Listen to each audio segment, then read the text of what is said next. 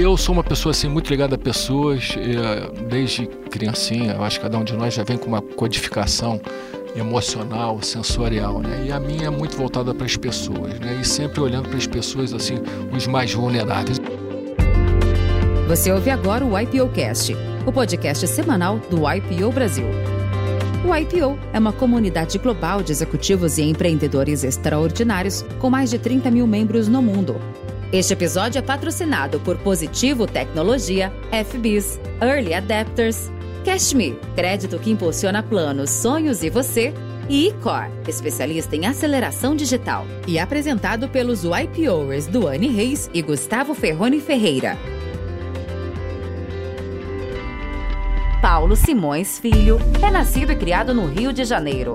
Sempre viu o pai trabalhar muito para garantir conforto e mais oportunidades à família. Desde cedo acompanhou o negócio familiar, administrado por seu pai quase que por acaso. Interessado pelo segmento automobilístico, começou a trabalhar na operação de caminhões da concessionária da família.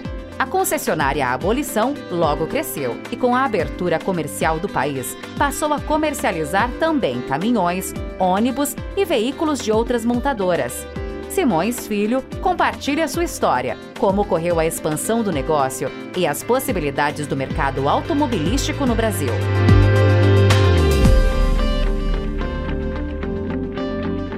Eu e dois cariocas hoje aqui. O warm-up já foi altamente é, 12 mil RPMs, né? É, estamos hoje aqui com o Paulo Simões, carioca do IPO do Rio. Paulo, vai ser um prazer falar contigo. É, já, já tivemos que parar aqui ó, o início da conversa para começar a gravar, né? Porque senão a gente ia embora sem, sem começar a gravar. Doni, meu amigo, também muito bom estar aqui contigo de novo. É, muito afim de escutar as histórias dos cariocas aqui. Segundo carioca do podcast, primeiro foi o Bichara, que foi sensacional também. Então, bem-vindos os dois. Duane, tá contigo. Obrigado, Paulo. Seja muito bem-vindo. Um prazer te receber aqui e estabelecer de cara essa conexão, né? Tanto do IPO como da, da nossa cidade de origem, né? E poder ouvir tua, tua vida, tuas histórias. Já estou aqui emocionado é, para ouvir de onde você veio, como é que foi sua vida. Fala um pouquinho para gente. Bem, Vane, Gustavo, em primeiro lugar, muito obrigado pelo convite. Uh, queria parabenizar a iniciativa de vocês de, de, de, de, criar esse momento onde a gente pode compartilhar é, conhecimento, experiências, ou seja, sempre buscando o, o, o, desenvolvimento nosso, das nossas famílias, empresas e, e, acima de tudo, o desenvolvimento das pessoas, né? Que, ou seja, é, é, no final das contas é isso que é o mais importante de tudo, as pessoas, né? Então, vai ser um prazer estar aqui compartilhando um pouco aqui da minha jornada até a presente data. Jornada essa que hoje, aos uh, 56 anos, uh, depois de quase é, 30 é, anos de IPO, não sei é, como me dissociar, como é que seria a minha vida sem o IPO. Ou seja, hoje eu com certeza não estaria aqui com vocês e, e com toda a comunidade aqui do IPO.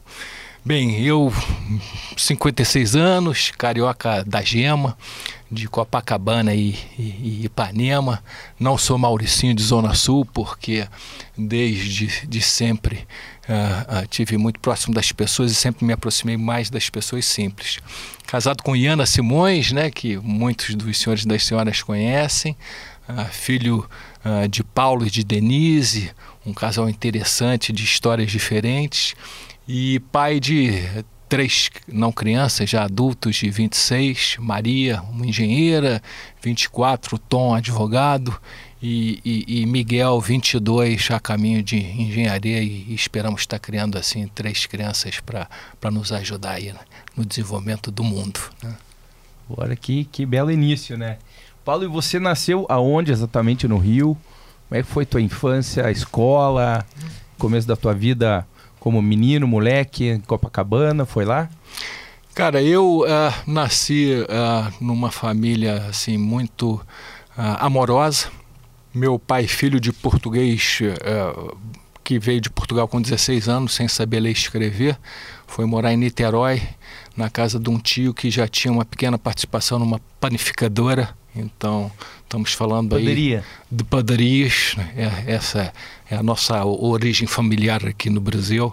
casou com Clarice, que já morava aqui, mas de família bem portuguesa, então meu lado paterno, sólida a, a natureza portuguesa. É, minha mãe, já um pouco diferente, ela nasceu, digamos assim, na elite, porque o pai dela, meu avô materno, amigo de Juscelino, foi presidente do Banco de Desenvolvimento do Estado de Minas Gerais, uh, morava em cima da confeitaria Colombo, e então era uma das tinham duas meninas que chegavam no colégio de carro e motorista, uma delas era minha mãe, então eu diria que a minha mãe ela teve uma vida assim de princesa, mas meio que uma história meio que Adão e o vagabundo, né? Ou seja, vagabundo no sentido que meu pai, vindo de uma família assim muito humilde, uh, ele teve uma oportunidade na vida que foi estudar no Colégio Santo Inácio, um dos colégios mais tradicionais do Rio de Janeiro, colégio de padres, e ali talvez tenha sido um momento muito importante na vida da família Simões.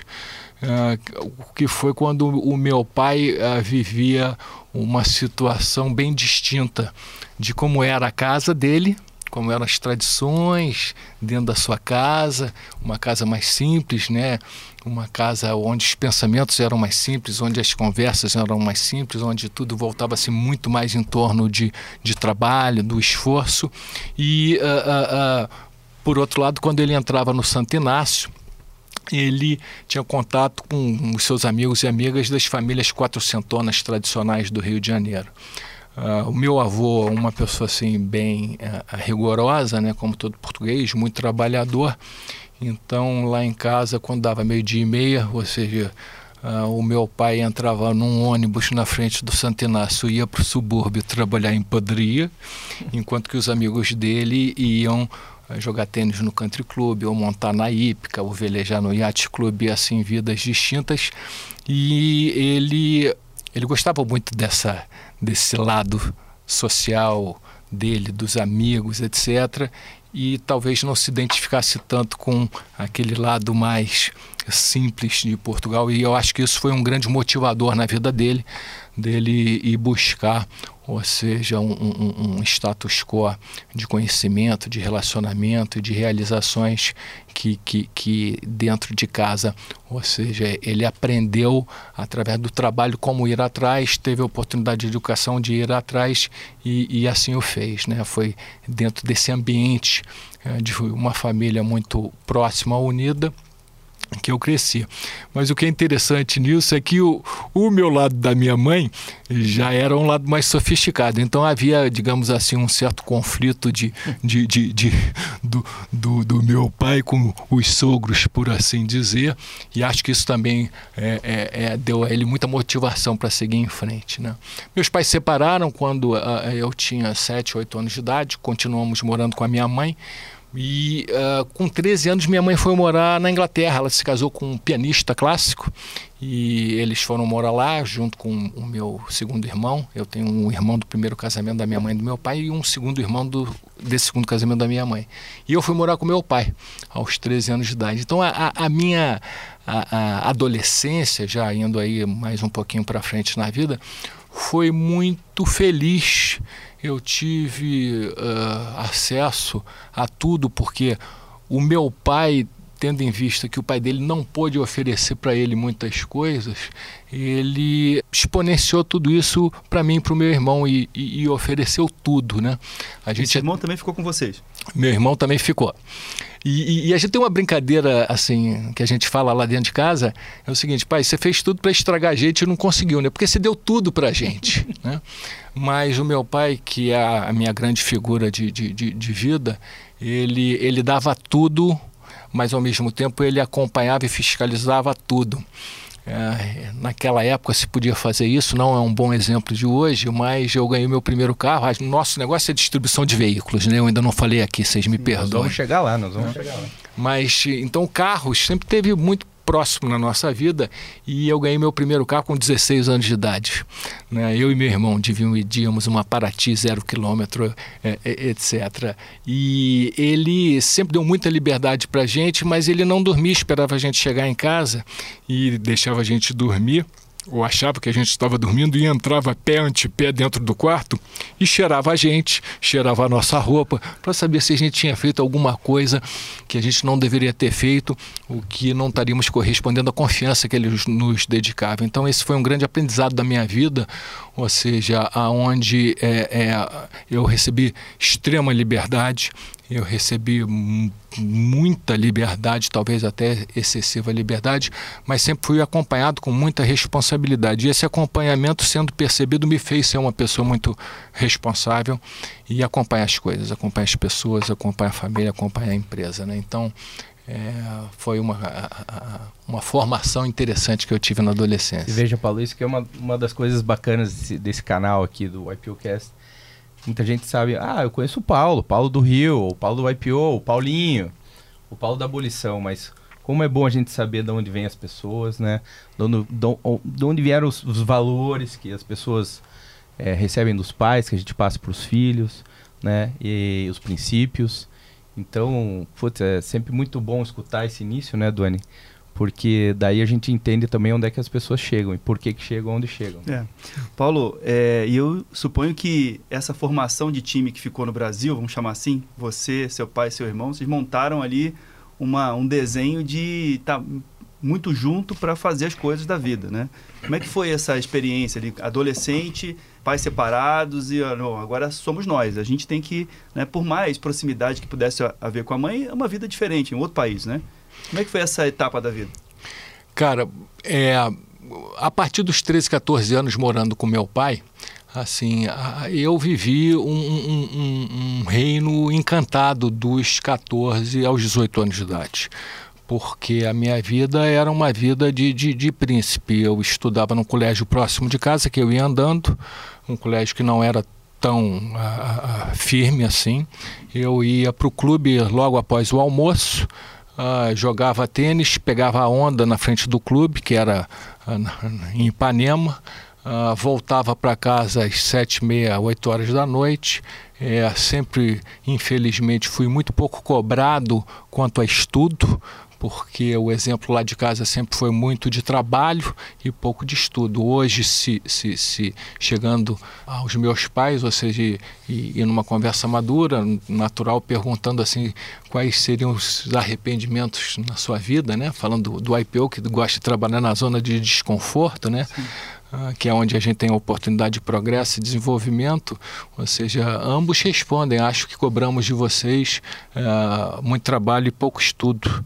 Né? Então, dos 14 aos 18 anos, eu, eu infelizmente estudei pouco, menos do que deveria, mas uh, me diverti muito, fiz muitos esportes que hoje vejo nitidamente como foi importante na minha formação, na minha educação, muito embora esteja fazendo algo meio lúdico, meio de brincadeira, mas foi absolutamente importante a construção de relações, aprendizados. Uh, mas aos 18 anos de idade, então, ingressando na faculdade, o meu pai, que eu chamo carinhosamente quando quero falar um pouco mais sério de Doutor Paulo, Doutor Paulo deu dois tapinhas nas minhas costas e avisou: olha, agora acabou a brincadeira, você começa a trabalhar. E aí, na segunda semana de faculdade, eu comecei a trabalhar algo naquela época, estamos falando aí de 1985, lá no Rio de Janeiro, era muito incomum, ou seja, as famílias colocarem os filhos para trabalhar tão cedo, né? Ah, meu pai, formação de padeiro, ou seja, ele me fez esse grande favor na minha vida. E a partir daí, eu que né, já tinha essa consciência, ou seja, vou aproveitar ao máximo porque sei que quando acabar, acabou mesmo. Ou seja, ingressei na, na, num escritório de advocacia como estagiário de direito em, em 86, mais 85 mais exatamente. Você não foi trabalhar no negócio da família na ocasião? Não, não. Na, na ocasião, ah, o negócio da família era um negócio pequeno, ou seja, nós ingressamos no negócio de distribuição de veículos como concessionários da marca Volkswagen em 1969 por uh, circunstâncias de vida, né? Ou seja, a bem da verdade, o que aconteceu o meu pai tinha um irmão quatro anos mais velho que não era uma pessoa séria, por assim dizer. E o meu avô faleceu por suicídio aos, uh, no dia 25 de março de 1964 uma semana antes a, a, a da Revolução, uh, sofria dos seus problemas naturalmente psíquicos e, e, e, e entendia naquele momento, perdido em, em, suas loucuras, que os comunistas vão tomar conta do país e vão uh, tomar todos os, o, o, os frutos dos esforços de toda uma vida e resolveu uh, abreviar a vida dele. Meu pai tinha 18 anos de idade, já recém-noivo da minha mãe, e trabalhava no escritório de advocacia. O meu pai por formação, por personalidade, seria naturalmente o sonho de vida dele seria ser é, advogado, jornalista e político. Ele foi ator do Alto da Compadecida no Santenácio, ele fazia parte de Grêmio Estudantil, então o propósito dele de vida seria esse, advogado, jornalista e político voltado para as pessoas. Eu acho que ele seria um dos primeiros assim é, é, advogados de direitos humanos na época. E esse suicídio, como o irmão dele mais velho ele era relativamente responsável, ele virou um arrimo de família e saiu do escritório para, ou seja, resolver as coisas. Imagine um garoto de 18, 19 anos de idade ter que fazer apuração de haveres, de solução de sociedade com os sócios do pai dele, que eram ali naquela padaria era uma, ali naquela outra padaria era outra. Um inventário complexo, mais, complexo, mais complexo. Uma mãe que era dona de casa, criada para ser dona de casa, um irmão de 22 anos meio porra louca e um outro irmão de 9 anos de idade. Então precisava de um IPO na vida dele, né? Com 18 precisava, anos, é. sozinho, sem dúvida. Fórum, fórum. Roduane perfeitamente. É. Cara, o IPO eu acho que, que o ajudaria muito naquele momento. Isso uh, fez com que ele organizasse as coisas e nessa organização é, por uma coincidência dessas de vida, né? ou seja, eu acho que faz parte da vida de todos nós essas coincidências, connecting dots, né? a gente, é, o futuro sogro do meu tio, a família dele estava vendendo uma pequena parcela da sociedade numa concessionária Volkswagen, num subúrbio do Rio. Estamos falando aí fim dos anos 60, início dos anos 70, início do milagre econômico brasileiro, início da, da instalação da indústria automobilística no Brasil, a marca Volkswagen, a marca mais importante. Então meu pai achou que seria um bom negócio, porque o tio da, da futura cunhada dele, né, era o diretor da revenda que continuaria na revenda. Então, assim foi feito, ingressou com uma pequena participação na sociedade da revenda, o meu tio trabalhando lá, mas sendo cuidado pelo sogro dele. E meu pai volta para o escritório de advocacia. Infelizmente, menos de um ano depois, o sogro do meu tio, que cuidava da revenda, tem um ataque cardíaco fulminante aos 52 anos de idade, falece. E a concessionária fica na mão do meu tio, com 23 anos, irresponsável. Meu pai, naturalmente, sai pela segunda vez do escritório de advocacia, vai para dentro da revenda. Uh, personalidades diferentes, né? Sempre uma questão de empresa familiar, eu acho que tem sempre as suas peculiaridades que que as diferencia para o bem e para o mal, mas nesse caso, para o mal, duas personalidades muito diferentes, incompatíveis para trabalharem juntas. Um belo dia, Paulo resolve: olha, não dá para nós trabalharmos, eu estou saindo. Mas Fernando não gostava muito de trabalhar. Então, a, a, além de não gostar de trabalhar, os funcionários pediram para Paulo ficar. Então, se inverteu. Então, Paulo a, ficou com as cotas da empresa e Fernando ficou com alguns poucos imóveis que geram aluguel e dão menos trabalho. E daí Paulo nunca mais foi advogado, nem jornalista, nem político e virou um comerciante de automóveis, no fundo, ou seja, um empreendedor no setor uh, de distribuição de e veículos. E a primeira loja era lá na Abolição?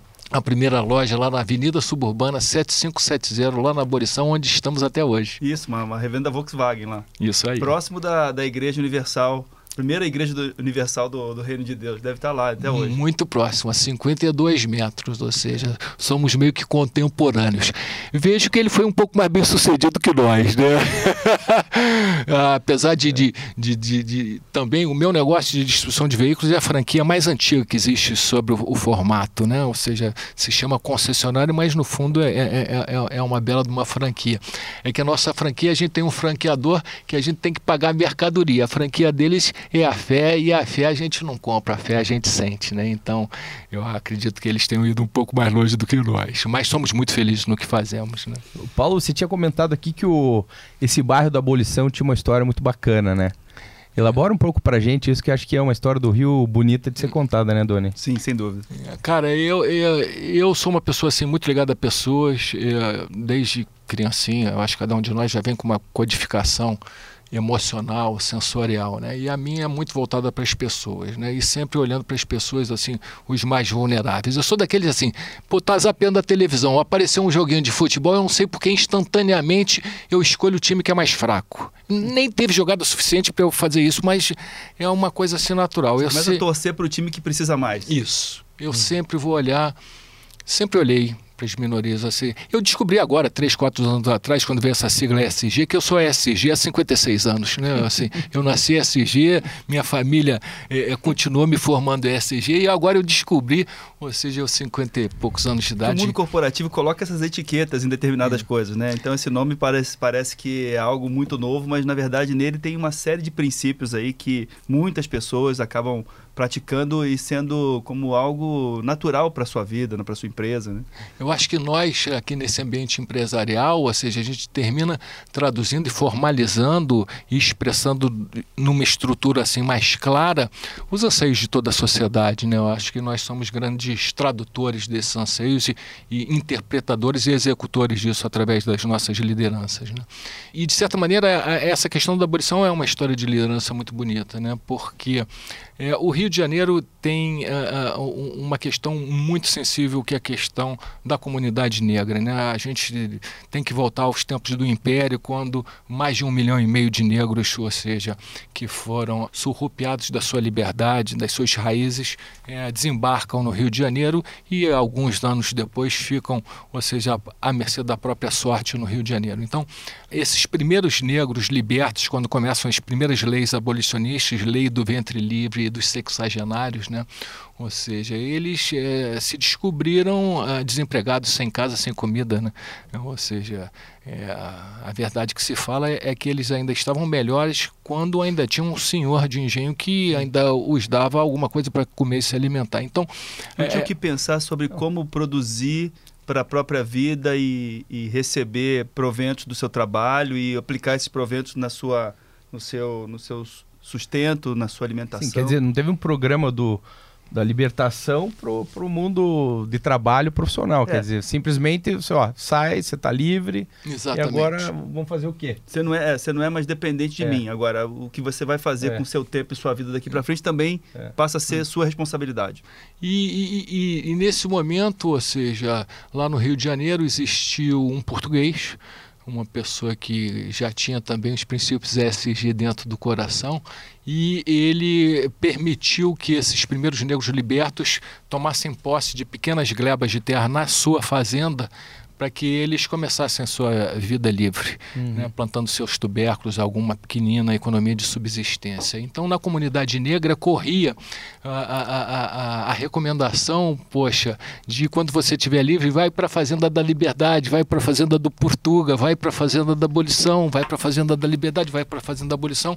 Então, anos depois, quando a municipalidade ela desapropria as fazendas do português, já falecido, ela dá em homenagem, ou seja, essa iniciativa dele o nome do bairro, de bairro da abolição, e nós somos uma empresa é, naquele bairro e, e, associamos esse nome a coisa de 60 anos atrás. Então, é, nos arredores da, da, nossa empresa matriz, onde nascemos, existe muita história uh, da comunidade negra e, e, eu, particularmente, pessoalmente, entendo que existe uma, um, uma certa dívida social ah, do Brasil, principalmente é, das famílias brancas de elite em relação a isso e sou um defensor de cotas, sou um defensor de que nós devemos ter um olhar diferenciado para eles, né?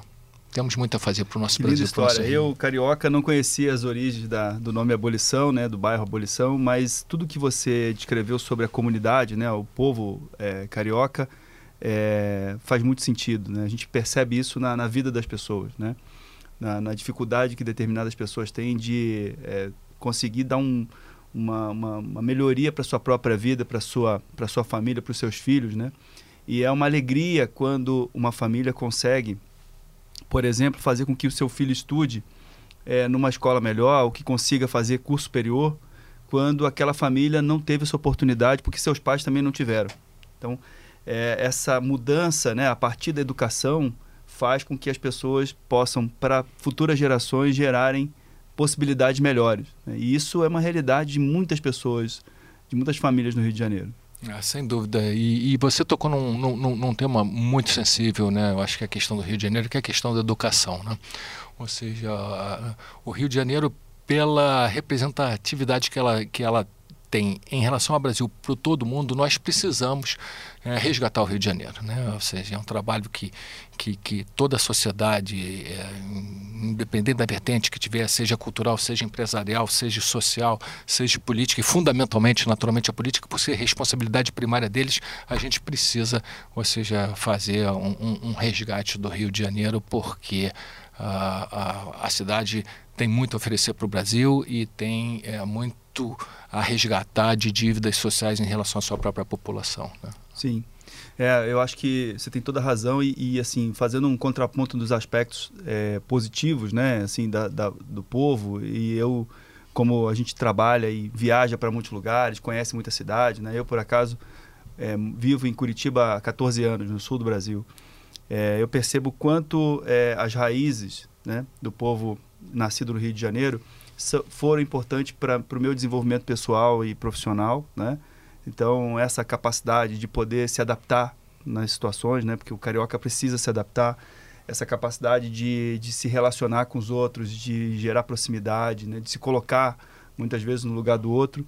É, de certa forma, foram aspectos que mantiveram as origens ativas, independente do, do, dos cariocas, né? apesar de desafios a, eh, sob gestão governamental e etc. Então, é, a gente sente isso, a gente sente esse calor humano quando a gente está no Rio de Janeiro e, e, e, o carioca tem essa característica marcante, né?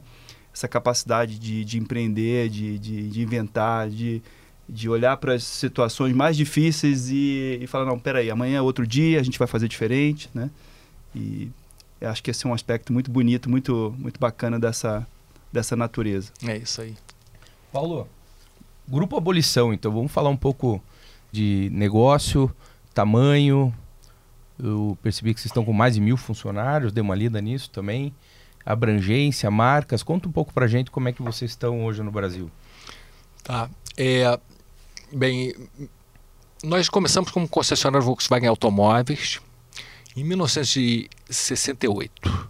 Em 1980, a Volkswagen entra no negócio de caminhões é, forçada, porque existia uma dívida Chrysler americana com a Volkswagen alemã e eles pagaram com uma fábrica de caminhões Chrysler que ficava coincidentemente em frente à fábrica de Volkswagen Automóveis aqui em São Paulo, ali na Anchieta. Hum. E um belo dia, então, a, a grande poderosíssima Volkswagen Automóveis recebe uma operação de caminhões que ela deixou meio que a própria sorte, ela não assumiu ou seja, a, a, a, operação de caminhões. E isso foi um, um, um fato, um fenômeno a, antropológico empresarial interessantíssimo, porque eu faço uma, um comparativo de que aqueles órfãos da Volkswagen Caminhões, aqueles fornecedores órfãos, aqueles concessionários Chrysler órfãos, eles tiveram que ficar muito unidos para se sustentarem e continuarem vivendo o negócio. É, esse momento de 1980 é, aparece a Volkswagen Caminhões, uma empresa sem nenhuma expressão no mercado de caminhões no Brasil, que era absolutamente dominado por Mercedes, Ford e Volkswagen. Isso, uh, hoje, passados 32 anos, eu diria que é a nossa principal operação, é o negócio de caminhões. Uh, somos concessionários Volkswagen já aí a, a, a, caminho dos seus 40 anos. Inclusive, nesse momento, estamos construindo uma nova instalação de caminhões, um investimento significativo nosso. É, em 1990, depois compramos uma concessionária Volkswagen Automóveis, então ficamos com duas Volkswagen Automóveis e essa grande de caminhões. Em 1990, o Collor abre o mercado né, para acabar com as carroças brasileiras. Né? E nesse momento, eu ainda muito jovem, eu tinha recém entrado no negócio da família, depois de quatro anos de escritório de advocacia, já fazendo o disclaimer que eu não sou formado, eu não me formei, eu abandonei a faculdade há 11 meses da minha formatura por um episódio muito desagradável de ordem uh, profissional uh, que fez com que eu abandonasse a profissão, desgostoso com a profissão.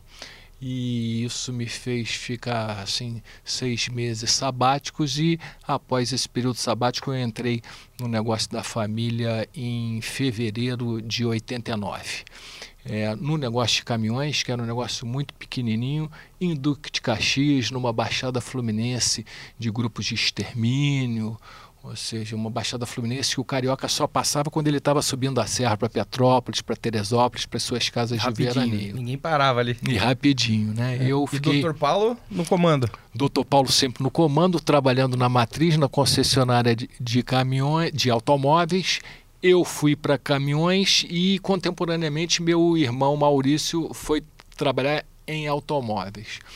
Ele foi trabalhar na rainha, eu fui trabalhar na, na, na, na, gata borralheira. Só que a gata borralheira virou a Cinderela e casou com o príncipe. E a rainha, ou seja, ela foi defenestrada do trono, ou seja, tudo que aconteceu. Então, é, dez anos depois, do, o meu irmão, muito insatisfeito, muito infeliz com o negócio, ele sai do negócio da família e vira um self-made man, foi estudar, foi uh, uh, montou a nossa corretora de seguros. A gente foi disruptivo em relação ao modelo de corretora de seguros em concessionária muito antes de, dos outros seguirem outro caminho. E o meu irmão ingressou na internet de automóveis, foi dos pioneiros da internet de automóveis. Meu irmão foi o fundador do carros.com.br, uh, atualmente conhecido como icarros.com.br. Nós vendemos para o Itaú a coisa de 17 ou 20 anos atrás, o Itaú então compra o carros.com.br, que meu irmão operou durante 10 anos e se transforma num dos principais portais uh, sob administração, inclusive de um grande companheiro nosso, Silvio Ferraz, do, do IPO, ou seja, quem eu mando um abraço aqui desde agora, e eles fazem um belíssimo trabalho e, e levando aí, aí carros a, a, ao seu grande tamanho. Nós, é, em 90, entramos na marca Audi, ainda do grupo Volkswagen, e por volta de 92 já entramos na primeira marca fora do grupo Volkswagen, que foi a marca Chrysler com os produtos Cherokee, Jeep, etc. E, e aí um, um primeiro grande problema, que foi a disrupção de você, como um grupo econômico, representar outra marca de outro Sim. grupo econômico. Como é que ficou a Volkswagen nisso? Ela ficamos, digamos assim, muito pouco motivada com a nossa iniciativa. Digamos que ela se sentiu ligeiramente incomodada, mas quando você tem um mastodonte ligeiramente incomodado, qualquer movimentinho dele te esmaga. Né? Então, nós, digamos assim, fomos é, é, é, pressionados assim durante um bom tempo, mas somos resilientes resilientes, né? Assim, acreditamos nas nossas crenças e quem viver verá. E sempre com muito respeito, com, com muita atitude positiva e correta, nós resilientemente suportamos as pressões e demos continuidade desenvolvendo o grupo. Né? Então, hoje representamos diversas marcas, somos Mercedes-Benz Automóveis, Volvo Automóveis, Honda, Nissan e Volkswagen Automóveis. São quatro Hondas, com uma quinta em construção, três Nissans com uma quarta em construção, duas de caminhões com uma terceira em construção. Somos Harley Davidson em Ribeirão Preto, Belo Horizonte, Rio de Janeiro e Volkswagen Caminhões. Então hoje somos uh, 19 uh, pontos de venda, temos alguma coisa em torno de mil colaboradores diretos, um, um faturamento o faturamento é sempre um número assim importante no mundo de negócios, mas internamente nós não consideramos o faturamento como assim um número importante, né? Inclusive lá dentro de casa nós temos uma expressão que a gente gosta muito, coisa do meu pai, né? família portuguesa tem muitas expressões, né? É, existe uma expressão nossa lá em casa que diz o seguinte: faturamento é é, perdão, só um, eu estou com ela anotada aqui para não errar. A gente vo volta, volta essa tua fala. Não, então. eu acho que eu vou me lembrar. Faturamento é vaidade, é essa? É. Faturamento é vaidade. Fatur, fatur, cadê, cara? Faturamento é vaidade. EBITDA é ilusão e caixa é o rei. Faturamento é vaidade. Lucro, uma questão de opinião. A verdade é o caixa. É, e é o rei. É. o caixa é o rei. É, o caixa é Cash is King, né? Cash is King. Muito Sam Walton também é. Então, sempre foi uma empresa assim é, muito solidamente administrada sob o aspecto econômico financeiro e aí eu faço um link com o episódio do meu avô. Eu acho que esse episódio forja a, a, a personalidade empresa do gestor Paulo Simões, meu pai, quanto ao aspecto econômico-financeiro, porque ficou a, a uma marca daquele filho que perde o, o, pai por suicídio em função do medo de perder o patrimônio que tinha tido e a deixar vida, a família. A vida vira uma sobrevivência, né? Então você não olha para a vida é, tentando entender como é que você se comporta bem, você fica tentando proteger e sobreviver e, com os seus. Né? Muito né? conservadoramente. É. Bela colocação essa da sobrevivência, gostei muito vou adotar, porque realmente acho que foi isso que levou, né? Um instinto da sobrevivência que faz com que, até hoje, meu pai, que é jovem, tem 77 anos de idade, ativo, atuante, ou seja, até hoje eu escuto o que eu escuto já, graças a Deus, há 37 anos, espero escutar durante muito tempo, é o seguinte: atenção com as despesas, hein? Olha os juros, não poder pagar juros. Olha, acabou o, o, período de carência. Então, ou seja, lá em casa a gente tem assim alguns dogmas e os principais são econômicos financeiros, alguns dos quais eu acabei de compartilhar aqui com vocês. Olha lá, Paulinho, olha lá, Paulinho. É. Sensacional. É. Boa. Paulo, falando do, do, do, teu negócio, assim, do ambiente de mercado que, que as tuas representações né, da, dos fabricantes de automóveis é, te levam a pensar nesse momento. Falando um pouco sobre é, carro como, como serviço, né? Isso está acontecendo, carro elétrico. Então, as tendências que, que permeiam o, o seu ambiente de negócios. Queria que você falasse um pouco qual é o seu olhar sobre isso. Bem, cara, para te responder, eu vou particularmente a gente de cara já tem que segregar os mercados. A gente, eu vou responder olhando para o mercado brasileiro. O mercado brasileiro ele vem de uma crise forte de 7, 8 anos, ou seja, esse ano, se tudo correr bem, vai chegar com muito esforço a 2 milhões de unidades eh, vendidas internamente e nós já chegamos a 3 milhões e 200 a, em 2010. Então é um mercado que ele vem sob forte pressão de custos, sob forte contingenciamento de vendas, o Covid causou severas é, interrupções logísticas, custos excessivos. Então, é uma indústria em transformação. No Brasil, eu particularmente, a minha opinião é de que todas essas novas tecnologias, falando especificamente de eletrificação e de carros autônomos, eu não creio que elas chegarão aqui antes de 10 anos. Ou seja, quando a gente vê uma Europa falando de, de um, um, um, os fabricantes produzindo 100% elétricos, é, 2030, 2035, 2040, é, planos esses estimados antes de uma guerra Rússia-Ucrânia, antes da crise energética, é, sem ainda tanto conhecimento do, do, do, custo ESG da mina roda da produção de todos esses veículos elétricos e os seus metais raros necessários, é, em particular níquel, lítio, etc uh, descartes das Descarte baterias. Bateria, né? A gente tem aí, aí, aí, ainda uma jornada assim muito longa, mas indiscutivelmente é, vamos encontrar soluções bem diferentes do que sejam de queimar combustível fóssil. E aqui no Brasil, indiscutivelmente, a gente tem a questão do etanol, uma, uma indústria já estabelecida há mais de 40 anos, uma vantagem competitiva energética é, incrível que a gente tem, ou seja, é, não podemos nos esquecer do que, que faremos com essas massas massas de contingentes de pessoas que trabalham nas indústrias, ou seja, de motores ainda de combustão interna. E, e, e então a gente tem assim ainda tantas questões a serem resolvidas que eu acho que a mídia, meio que uma filosofia meio de Vale do Silício, né, de, de apresentar tecnologias, trazendo um timing de entrega ao consumidor final muito mais rápido do que a realidade, do que as instituições, do que as cidades podem. É, no tocante a, a, Mobility as a Service, né, ou seja, realmente, se você já tem aí uma série de empresas e, e, e de iniciativas é, que não existiam anteriormente, as locadoras de veículos são maiores, você tem um Uber que não existia, você tem agora os carros por assinatura, né, que não é uma propriedade, é, é, é uma locação. Então, é, sem dúvida nenhuma, vão aparecer cada vez mais é, alternativas.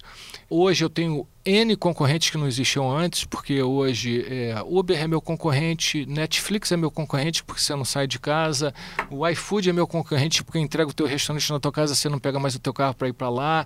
Então, é, a minha grande é, preocupação em relação a, a, a, curtíssimo e curto prazo, em relação ao meu negócio, ou falando até em nome da indústria brasileira de veículos, é a questão do tamanho do mercado.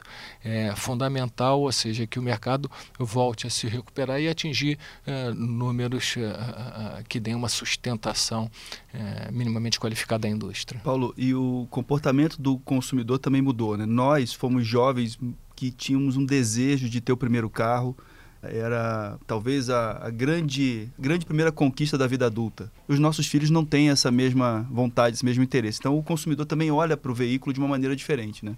Sem dúvida nenhuma, né, cara? Eu acho que se a gente considerar, assim, dar um chute aqui, é, eu diria que eh, hoje se vende 30% menos carros do que se venderia antes, com tantas outras alternativas de não deslocamento, né? ou seja, uhum. essas outras possibilidades. Agora, é, o carro ele continua sendo, uh, uh, uh, ele, ele é transporte, ele é status quo, ele é liberdade, ele é o seu esconderijo, ele é a sua casa, dependendo da sociedade, por exemplo, o americano, o americano ele, ele, ele leva ele e a casa dele dentro do carro dele, porque é o escritório, porque está o material esportivo, então assim é, é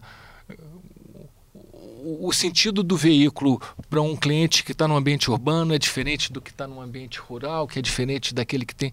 Então, eu ainda vejo uh, uh, um mercado que vai ser crescente. O nosso país é um país subdesenvolvido, né? Então, hoje eu chamo subdesenvolvimento de economia de desenvolvimento. Eu acho que a gente ainda tem muito para crescer, meio que no formato atual. Né?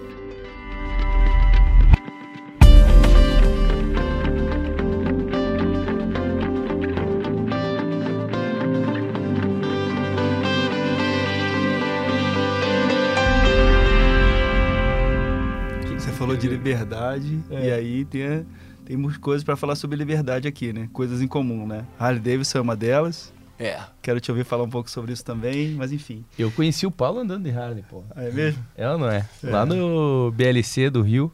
É. É? Uhum, a gente no evento do IPO, o Paulo levantou e falou assim: Bom, se alguém quiser dar uma volta de moto aí, a gente pode organizar. Eu falei: opa, peraí, quem que é? Né?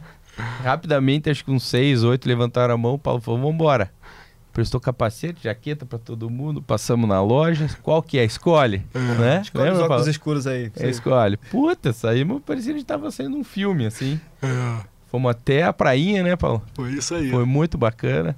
Foi muito bacana. Tiramos foto, enfim, o Chico Milagre lá do IPO de Curitiba foi comigo na garupa. Ele falou, Ferreira, me leva e tal. Puta, foi muito bacana. Esse é o espírito da Harley, esse espírito de moto. O Paulo então viaja muito de moto também, a gente tem isso em comum também. É, o Geraldo Azevedo que teve aqui também, o Lars também. Então, temos a nossa comunidade, a nossa IPO comunidade. on the road. On the road, exatamente. Maravilhoso. É, Maravilhoso. Tem mulheres na comunidade, né? Rosana, a Rosana Sadira é uma delas, é uma cara. Delas. É. E uma coisa que talvez vocês não saibam, cara, que me veio na cabeça agora é o seguinte: logo no primeiro ano que eu entrei no IPO, é. uh, logo no primeiro ano, o segundo ano, foi o primeiro ano que tivemos o President Seminar. Hum. E eu tive o privilégio de participar do primeiro. E um dos cases desse primeiro President Seminar, que foi aqui em São Paulo, é, foi é, um case de Harvard construindo comunidade de marca, o caso Harley Davidson. Eu nunca tinha pensado nisso. Estamos falando de 99 a 2000. E, e, foi inclusive o IPO, o Paulo Luiz, que era importador é, é autorizado uhum. naquela época, e, e, o case o executivo dele foi uh, uh, o persona que apresentou o case no final, após o professor, e eu achei aquela história incrível da Harley Davidson, né, cara? Assim, sempre gostei de, de esporte, motociclismo, etc. Puta, mas aquele negócio realmente, aqueles caras de preto, de cor, aquele bando, todo mundo andando junto, aquele negócio de brotherhood, né? Aquilo ali, porra, aquilo ali sempre me empolgava, né? Eu sempre é um foi, estilo de vida, né? Pô, um estilo de vida, mas esse negócio do grupo, né? Assim, do, do da cumplicidade, né, cara? Assim, alguma coisa de de transgressão, né? Assim, alguma coisa de bad boy. Eu nunca gostei muito de ser. Eu tenho pinta de Mauricinho, mas estou longe de ser Mauricinho. É, eu sempre gostei assim de, de, Hoje a palavra bonita é, é disruptor, mas eu gosto mesmo da, de um pouco transgressor, um pouco bad boy. Fala, né? a maior evidência que você não é Mauricinho é que você é Mengão, né? Cara? É, meu irmão. Você é Mengão, é, cara. O cara que é Mengão não É. tem esse negócio de ser Mauricinho, entendeu? E aí, cara, eu, porra, participei daquele case, eu achei incrível. É, Os conceitos da marca, ou seja, a vibração. Dez anos depois, esse, essa oportunidade de negócio passa na minha frente, até através de gente conhecida nossa lá de Curitiba, da, da Servopa. E, e- e eu entro ah, ah, ah, no negócio. Então, é, é, você vê que coisa, né? Co- Como connecting dots novamente, né? Dez anos depois de eu ter feito um, um, um President Seminar que teve o estudo de um caso que colocou ali alguma sementinha dentro de mim que ficou incubada até aquela oportunidade passar na minha frente. Quando ela passa na minha frente, aquela sementinha germina repentinamente todo aquele conteúdo, todo aquele conhecimento que eu me apropriei através de uma oportunidade que o IPO me trouxe 10 anos atrás, me potencializa e eu tenho uma largada muito mais efetiva, forte do que eu teria se não tivesse tido essa oportunidade. Aproveito aqui e agradecer o IPO mais uma vez. Né? Não, com certeza muda os ares, né? Você mexer com moto, mexe com liberdade, mexe, mexe com o espírito de, de viagem das pessoas, desbravar caminhos novos, né? Viajar em grupo é uma coisa diferente do que viajar em carro, né? Com carro. Olha, que história maravilhosa, viu? Uma história muito bacana, Paulo, assim, de te ouvir, te, te é, receber você aqui e poder falar um pouco da sua, da sua jornada no IPO, da sua jornada pessoal. Realmente para nós aqui é um grande aprendizado você compartilhar com muitas pessoas que é, têm uma situação de negócio muito parecida com a sua, né? De vem o negócio da família que teve que lidar em determinado momento com decisões importantes, dar continuidade, lidar com as diferenças familiares, porque de certa forma é diferente de uma empresa e sendo executivo você tem para determinadas coisas mais liberdade para executar uma mudança do que às vezes dentro de uma empresa familiar, né? E ainda assim prosperar e ainda assim formar sucessores, crescer o negócio, né? Uma história realmente maravilhosa. Encaminhando para o nosso final aqui, a gente não pode deixar de te perguntar assim, né? É, como é que a Iana coordena a sua casa? Porque nós sabemos que é ela que coordena, né? Porque quando ela vai no nosso fórum, ela que dá ali, ó, você para cá, você para lá, não faça isso, não faça aquilo. Como é que a Iana é tocando o ambiente de casa, assim como, como uma instrutora do IPO? Cara, é. Assim, você está tocando num assunto muito sensível na minha vida, né? que é a minha. é, nem sei, cara. A Iana é minha esposa, minha companheira, minha cúmplice, a mãe dos meus filhos. É, é, é, é, a- é a nora do meu pai, assim, uma filha, uma irmã. É, ela é um, assim, o meu maior patrimônio, sem dúvida nenhuma, né? Assim, aproveito aqui para agradecer Papai do Céu o dia que ele fez ela cruzar o meu caminho ou, ou me fez cruzar o caminho dela. Então ela é uma pessoa que tem realmente um- um- uma, uma capacidade de articular, ou seja, organizacionalmente as coisas, os grupos, as situações muito legal, né? Assim, ela, ela tem uma palavra assim muito envolvente, ela é uma pessoa que, que tem uma, uma competência de evitar conflito e, e- e de buscar encaminhar, ou seja, uma solução que seja mais factível a agradar a gregos e troianos, que realmente me, me, me ajuda muito. Eu aprendo muito com ela, né? Assim, uma das coisas que eu fico assim muito desconfortável é ficar sem argumento, né? Já que eu me sinto assim bem habilidoso quanto a isso, mas de vez em quando, poxa, aquele negócio né, de, de DR, né? Quando eu vejo, poxa, ela foi falando com aquele jeitinho dela, tranquilo. Quando eu vejo, eu tô todo amarradinho, assim, e só me cabe falar uma coisa assim: você tem razão. É, então, ela é uma pessoa assim muito hábil que ah, faz as pessoas que estão em contato com ela uh, se sentirem assim muito bem, muito confortáveis. Então é uma um, eu não consigo, eu não chegaria onde cheguei se não fosse é, a companhia dela, o amor dela, a atenção dela, o carinho dela. Tem uma expressão, né? Que eu falo lá dentro de casa é o seguinte: se der errado, a culpa vai ser minha. eu sei que. Já assumindo a bronca. agradeço, é. agradeço muito e já aproveito aqui. Ana, amor da minha vida, te mando um beijo aqui agora ah, ao vivo. Olha aqui, falando, falando em nome é. dos YPOers, né? Nós temos então quatro é, treinadores do YPO no Brasil, quatro CFFs, né? A Iana é uma delas e a gente já teve a oportunidade de estar com todos eles em alguns treinamentos. E, e certamente nós, o IPOs, não seríamos os mesmos sem os ensinamentos da Iana. Né? Então, ela já teve em situações diferentes dentro do nosso capítulo, é, dos nossos fóruns, e a gente recebe feedbacks de outras pessoas, né? quando fala do supercharge, né? aquela capacidade de reorganizar os métodos. E ela traz muita seriedade, traz muita clareza para todos nós, e, e, a, e a força que o IPO tem, uma das forças do IPO, é a metodologia sendo preservada e melhorada. Né?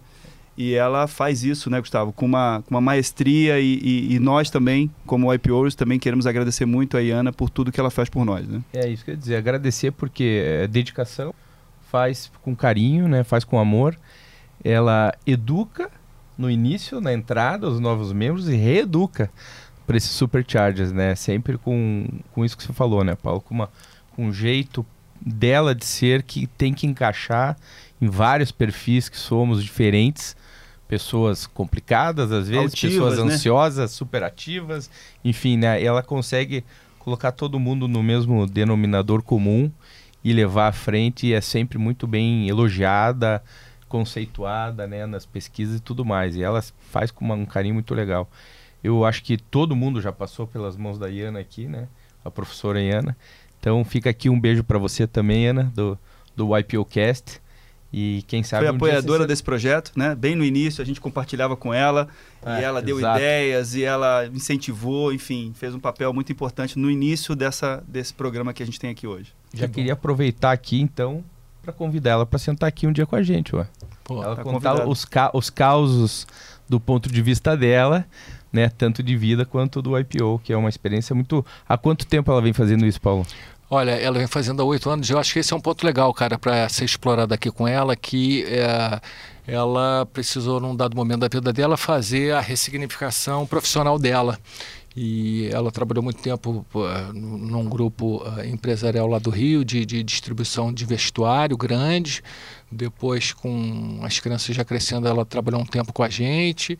Uh, e depois ela ficou muito tempo cuidando da educação das crianças, ainda aí na pré-adolescência. E ao voltar para o, o, reingresso na vida profissional, ela acho que foi uma experiência muito legal, difícil, uh, e acho que ela tem uma história legal para contar esse encontro dela com o IPO. É, você vê que é uma coisa que é um fit perfeito, assim. É. Né? O IPO precisa de gente assim, e a, e a Iana tem isso para entregar. Olha, Paulo, será que estamos chegando no final, Doni? É, chegamos na nossa hora aqui. Mas assim, é. olha, a gente sempre que traz um convidado, a gente oferece um livro, né? E a gente fica tentando conectar o livro que, que um de nós leu, ou alguns de nós já leu, com a pessoa, né? Então a gente escolheu esse livro aqui, que foi uma ideia do, do Ventura Pires, né? Que é um uhum. dos hosts aqui do, do podcast, é. advogado, que é um livro escrito pelo Luc Ferry. É, Chama-se Aprender a Viver. Ele, ele é um ensaio, né? De introdução à filosofia. Então aqui ele tem é, os principais filósofos de suas épocas e ele contextualiza determinados posicionamentos em relação à época, à sociedade envolvendo é, cada, cada momento diferente.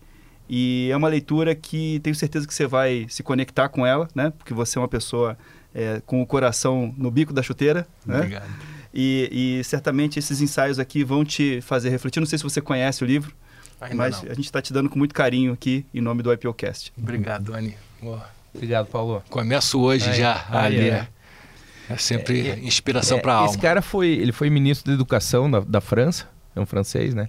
E ele resolveu escrever filosofia, vamos dizer assim, para leigos. Isso aí. Né? Sem aquela filosofia pesada, mas trazendo, é, num contexto em segunda linha, todo, todo esse know-how da filosofia antiga. Eu, eu falei o nome do livro? Então é Aprender a viver. Luc Ferri, Aprender a Viver. Exato. E, e também a gente está gravando aqui pela primeira vez o nosso podcast é, nos estúdios da Exame em São Paulo. Então aqui tem uma edição especial da revista Exame de 55 anos para você. É, e a edição desse mês agora, também como um presente aqui da, da revista Exame.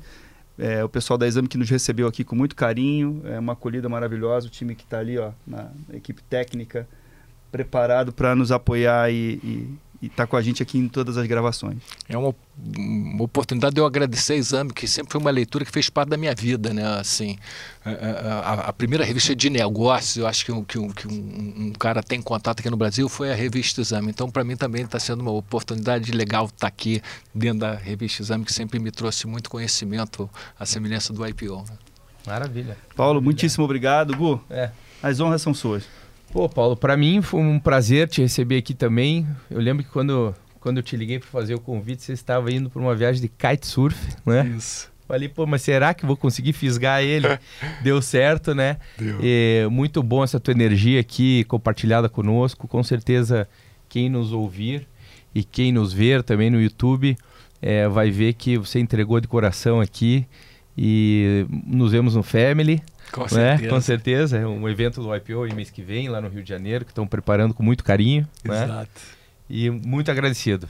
Olha, eu é que tenho que agradecer e, e, e aproveito aqui para agradecer a todos os meus companheiros e companheiras do IPO, né, que se dedicam, que buscam dar o seu tempo na organização de eventos, ou seja, não é só essa uma hora que a gente está conversando aqui, é todas as horas que vocês trabalham para que isso aqui aconteça, para que a gente consiga entregar aquele produto lá no, no, no, podcast, ou seja, agradecer a, a, todos os companheiros e companheiras que se doam uh, para todos nós, ou seja, para trazermos de experiências, conteúdos e oportunidades de, de desenvolvimento pessoal para que a gente tenha assim para sermos pessoas melhores, famílias melhores, empresas melhores e uma nação melhor, porque a gente merece o melhor, né? Então, obrigado pelo trabalho de vocês, um prazerzão estar aqui. Obrigado, Paulo. Obrigado, Paulo.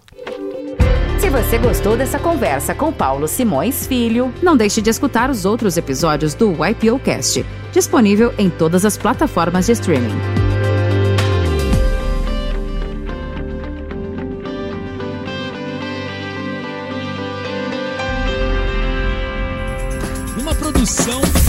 conteúdo.